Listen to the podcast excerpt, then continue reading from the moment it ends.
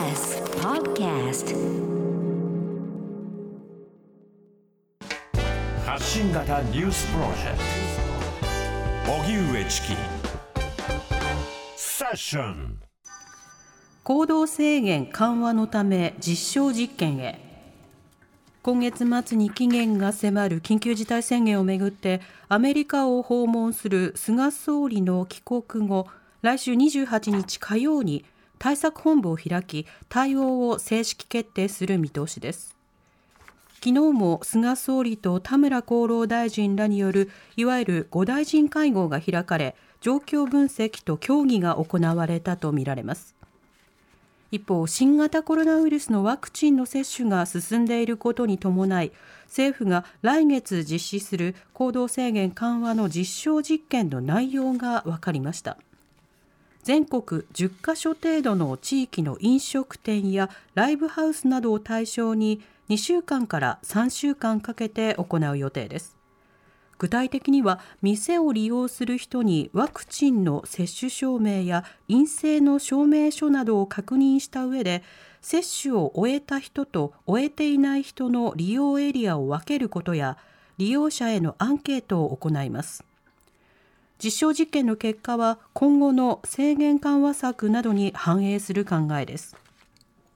そのような中ドイツのガソリンスタンドで18日感染防止でマスク着用を求めたアルバイトの男性が客の男に射殺された事件をめぐってメルケル首相が抑制の効かない暴力に言葉を失ったとコメントを発表しました。ドイツでは公共交通機関や店舗などでマスク着用が義務付けられることから衝撃が広がっているということです。それではこちらのニュースについて公衆衛生学がご専門国際医療福祉大学教授の和田浩二さんに先ほどお話を伺いました。和田さんこんにちは。こんにちは。よろしくお願いしますよろしくお願いいたします。さて緊急事態宣言なんですが9月の末で解除する方針政府は検討していますけれどもこの現在の感染状況和田さんはどのように見てますか？はいまあ、デルタ株のように非常にこの感染性が強いものにおいてもこうした現象がまあ東京だけではなくてこれ全国で今見られているということ、これはとても良いことだと考えております。まあ、下がった理由は何かということはよく聞かれるわけですが一つはまあワクチン接種がかなり急速に進んでいるということ、はい、そしてまあ換気がだいぶできるようになってきたと、まあ、今日は少しちょっと暑いですけどもそれでもやはりエアコンのところにずっとこう人が集まるという機会が、まあ、秋になって少し減ったので、そういった場での感染が減った、そしてまあ感染対策をしっかりとやっていただいているということが挙げられますが、はい、やはりこれ、どこまで下がるか分かりませんし、かなりこう楽観的になってしまって、行動が一気にこう活発になってしまいますと、まあ、どうせあのこれはリバウンドをすることは間違いないというふうに思いますので、今後、どういうふうに慎重にしていくかが課題だと考えています。うんまた今、ワクチン換気など指摘いただきましたけれども、緊急事態宣言の効果についてはいかがですか？はいまあ、緊急事態宣言自体は市民の皆様、そして事業者の皆様に、まあ、あの特にリスクの高い場面を避けていただくということや、まあ、経済的保障を出すということになりますが、はい、やはり、まあ、この効果というものが、まあ、だんだんこう長くなってくるにつれて見えづらくなってきているというところがあります。まあ、ですので、まあ、今後どうするかというのは、これ、法律に関わる話ですけども、やはり一つには、まあ、感染が増えているときには、市民の皆様に、まあ、アラートとして出すことが重要ですし、もう一つは経済的保障をどうするかといったところを、まあ、どういった形でやるのが、まあ、効率的かといった議論は、今後にを向けると、やはり必要だろうというふうに思います。うんそれは立法や保障などの議論、あるいは何かしらより効果があるものを探さなくてはいけないということですか？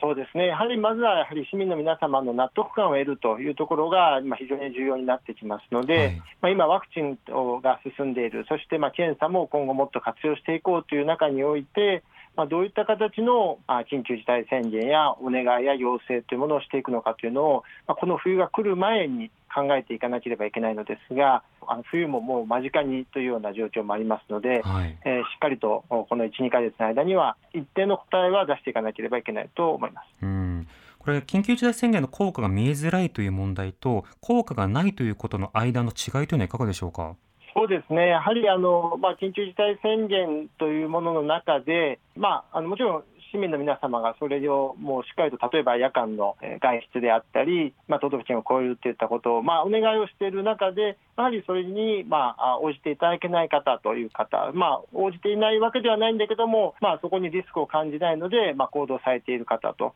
いう方もおられるでしょうし、事業者の中にはやはり、特に飲食店の中では、そういった対策が本当に効果があるのかといったところに納得感がなければ、まあ、お店を開いているというようなことが、まあ、今、起きている現状だと思います。うんまあ、今後、その本当にワクチンが進む中において、どういう対策の組み合わせが最も効率的なのかといったこと、そして、えー経済活動をどういうふうに、えー続けていくのかといったことを、まあ、考えていかなければいけないのですが、はい。やはり一部にこう社会実験的なところの要素があったりするところを、私たち市民がどう考えるのかということも大事ですし、もう一点大事なことは、ですねやはりワクチン接種がまだされていない、希望しているのにまだできないという方が、やはりこう感染が広がってくると、まあ、その方々は感染すると重症化するというようなことがある中で、この10月から特に12月までワクチン接種が行き届くまでの、まあ、社会の中でのさまざ、まな議論といいますか、まあ、難しい場面も出てくるだろうというふうに思います。うん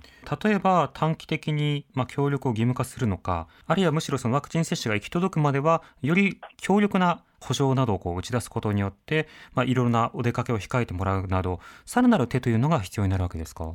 そうですねあの一時期、まあ、いわゆるこう、まあ、日本型のロックダウンというものはどうなのかといったことを、まあ、議論してはという話もありました。はいまあ、あの日本はやはりこれまで、まあ、お願いによって、さまざまな場でおいても、まあ、あの感染を下げてきたというようなところがありますが、まあ、今後のこの新型コロナだけではなくて、まあ、新たな感染症が出た場合に、強い対策というものを、まあ、法律的にできるようにはしていかなければいけないと、ただこれもかなりあの市民の自由を、まあ、損なうところもありますので、はい。まあ、急ぐ議論ではあるんですが、拙速にはならないようにしなければいけないというふうに考えています。うん。他方でその今回感染者数そして死者の数がまあ減少に入っているということでその緊急事態宣言とは関係なくもう下がっていくじゃないか。つまり緊急事態宣言などはいらないのではないかというようなあの効果なかったではないかという指摘もする人も中にはいるんですけどそれについてはいかがですか？はい。あのまあ、やはり、まあ、私たち1年半、さまざまな場での対策をしてきましたが、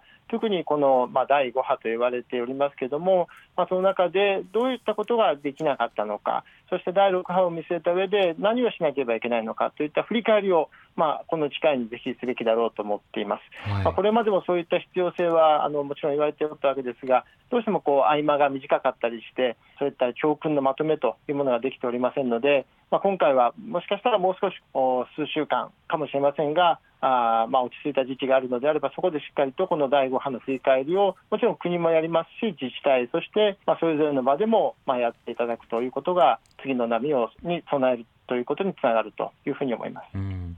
そして今後の行動制限を緩和する方針の中で、その実証実験を行うとか、あるいはそのワクチンパスポートを吟味するというような、そういったような議論も出てますが、あのこういった議論の有効性などについてはいかがですか？はいあのワクチン接種の結果をどう使うのかというのは、これ、さまざまな国で今、施行しているような状況ですけれども、はいまあ、日本の社会においてどういった形がいいのかというのも、これもやはり、まあ、あのもちろん国もでしょうけども、事業者の皆さんも交えて、市民も交えて考えなければいけないというふうに思います。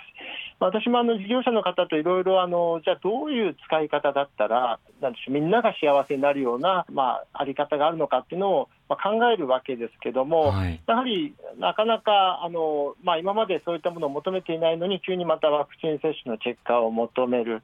まあ、そういった個別のことにこう落とし込んでいくと結構、まあ、いろんなあまた新たな課題が出てきているというところがあります。ですので、まあ、日本の状態において、まあ、この1、2か月でいろいろなあ試しというものがあるのかもしれませんが、まあ、その中で、まあ、やることはやるけども、まあ、場合によってはそれほど根付かないといったことも、まあ、日本においてあるのかなと思いますが、はいいずれにせよやはりみんながそれぞれの場で一度、二度、まあ、考えてみてで、みんながいいねっていうものであれば、やってみることによって、あのこのワクチン接種後の、まあ、日本の社会の在り方を、まあ、みんなで作り上げていくんだろうというふうに思います。うんということは、そろりそろりとちょっと試しながら行っていくということになるわけですか？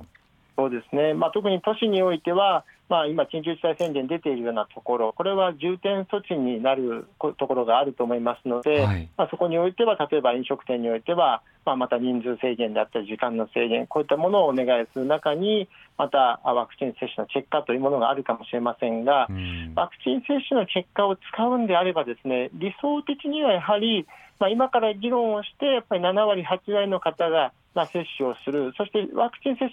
が希望されている方がちゃんと接種ができるような状態になってからでないと、まあ、やるべきではないんじゃないかという意見もあったりしますので、はい、すぐこの、まあ、重点措置において、じゃさらにすぐ使おうということではないかもしれませんが、まあ、やはり時間がかかるので、この1、2か月の間に、みんなでこの重点措置の中でリバウンドをしないようにしながら、かつどういった社会生活ができるかを考えていくことになるかと思います。はいまた次の感染拡大を防ぐためにも、まあ、その間、その法整備なのか、保障なのか、そして検査に関する合意なのか、あとワクチンをどのように活用するのか、いろんな論点が残っているということですね。そうですねあのやはりあのいろいろな対策をしても、やはり感染される方出るでしょうし、中には亡くなる方、中には後遺症が出る方っていうのは、まあ、出るというのは、これ、間違いないわけですけども、はい、こういったリスクをじゃあ誰が取るのかという、まあ、新たなそのわれわれがなかなかまあ、難しい、特に日本ではそのあたりをどうするかということをみんなで考えていかなければいけないのですが、もちろんゼロリスクというものはこれないわけですので、えー、だけどもどこまでのリスクが日本として取れるのかっていうのを、まあ、みんなで、えー、そろりそろりとやっていくことになるんだろうなというふうに思っていますが、まあ、非常にあの難しいことがいろいろとまた出てくると思います。なるほどわかりました。和田さんありがとうございました。ありがとうございました。国際医療福祉大学教授の和田浩二さんにお話を伺いました、はい、あの和田さんと話していてこの間この数ヶ月間がやっぱり次の波に対する備えの重要な期間だということ分かりますね、はい、で特にそのハイリスク場面への対策をより強化をすること、まあ、それから今日今の話では出てこなかったんですけど従来の論点としてあるのが医療体制をより改善をするということ、うん、そして今の話に出てきたえパスポートワクチンとそれから検査の戦略というものを、まあ、吟味をするということ。どのような場面で検査をより活用しどどのような人に対しては行動を緩和するのか。でもその緩和をする人としない人との間にどうしてもその差別とかあるいはその、まあ、格差とかが生まれる可能性というのも当然あるので、はい、そこについてどこまで合意ができるのかということを決めなくてはいけないんですね。これを決めるやはり大きな主体というのは国会及び行政だということになると思うんですけど今ちょうどその期間があの選挙の期間だったり総裁選の期間ということで今要求された論点について応答されることはどうしても遅れるタイミングにもなってしまうわけですね。なので選挙でどういったことが語られるのかだけではなくて迅速に国会での議論がどう開かれるのかも注目しなくてはいけないなと思います。荻上チキ